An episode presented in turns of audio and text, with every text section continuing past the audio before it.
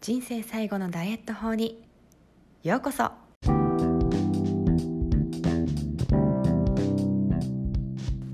Hi everyone. アメリカ帰国子女セラピストのなほこです。この番組では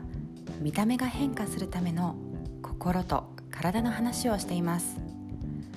エステティシャンとなり10年が経ちましたがずっとなんでこの人は結果出るのにこの人は出ないの？そんな悩みを抱えてきました。そして私自身も産後に全く痩せない結果の出ない体になったんですね。そこで私が分かったのが栄養と心理のアプローチの必要性でした。あっと驚く変化を出したい方のためのヒントをお伝えしていきます。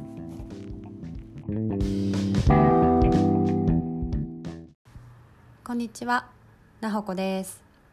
今日は占いとマインドのセッションの使い分けについてお話ししたいと思います。っていうのもこの前あのある人たちとお話ししていてまあその方々っていうのは海外に住んでいる方なんですけれどもあの海外ってあんまりこう占いっていうよりも何かこう自分が問題を抱えたりとか悩み事をした時って本当に軽い気持ちでマインドのセッションを受けに行くんですよね。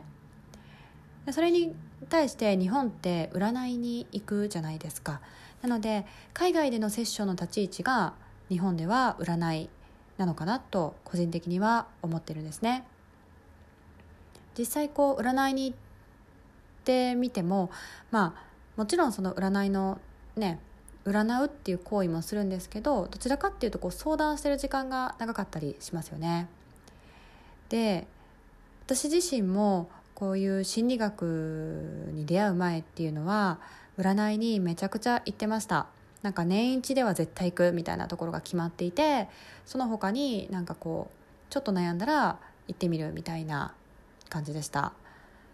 でもずっと私あの自分の人生のテーマ探しのジプシーっていうのですかねをやってきてたのであの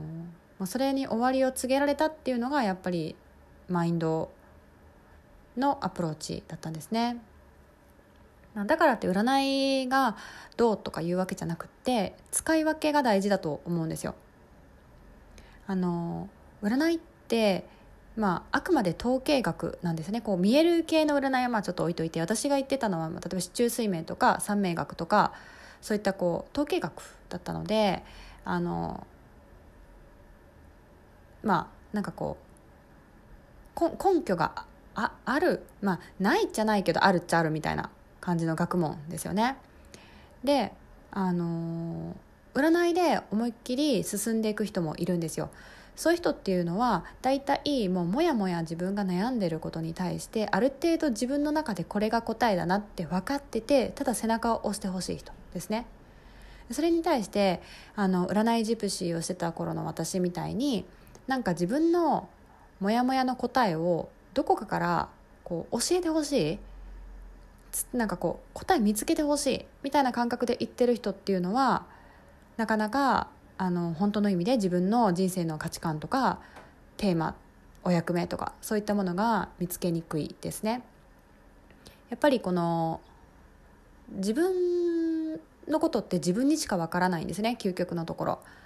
だから何か誰かに言ってもらって一瞬納得することがあったとしてもあのそれって本当に自分の奥底から出てきたこう価値観ではない限り、まあ、私みたいにまあ長く持って、まあ、3ヶ月後ぐらいにはあれ？なんかやっぱ違うかもみたいな感じで思ってまた占いに行くみたいな結局こう自分軸っていうよりも他人軸で物事を探しているというか他人軸から自分軸をこう探してもらいたいみたいな状態なのでどうしてもあの腑に落ちるところまではいかないことが多いんですよね。なので今私実は占いの資格っていうのも2つ持ってるんですよ。なので占いも大好きなんですね。ただ使い方とか向き合い方っていうのは非常に変わりました。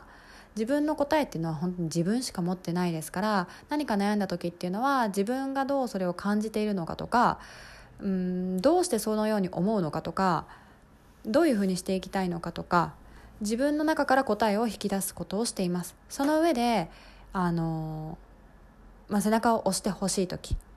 とか、まあ、統計学なのである程度こういう傾向があるとか分かるわけですよね。なのでどれかどちらか2つに迷ってた時にあのどっちの方が傾向としていいのかなとかあとは縁起を担ぐっていうんですかね。の意味であの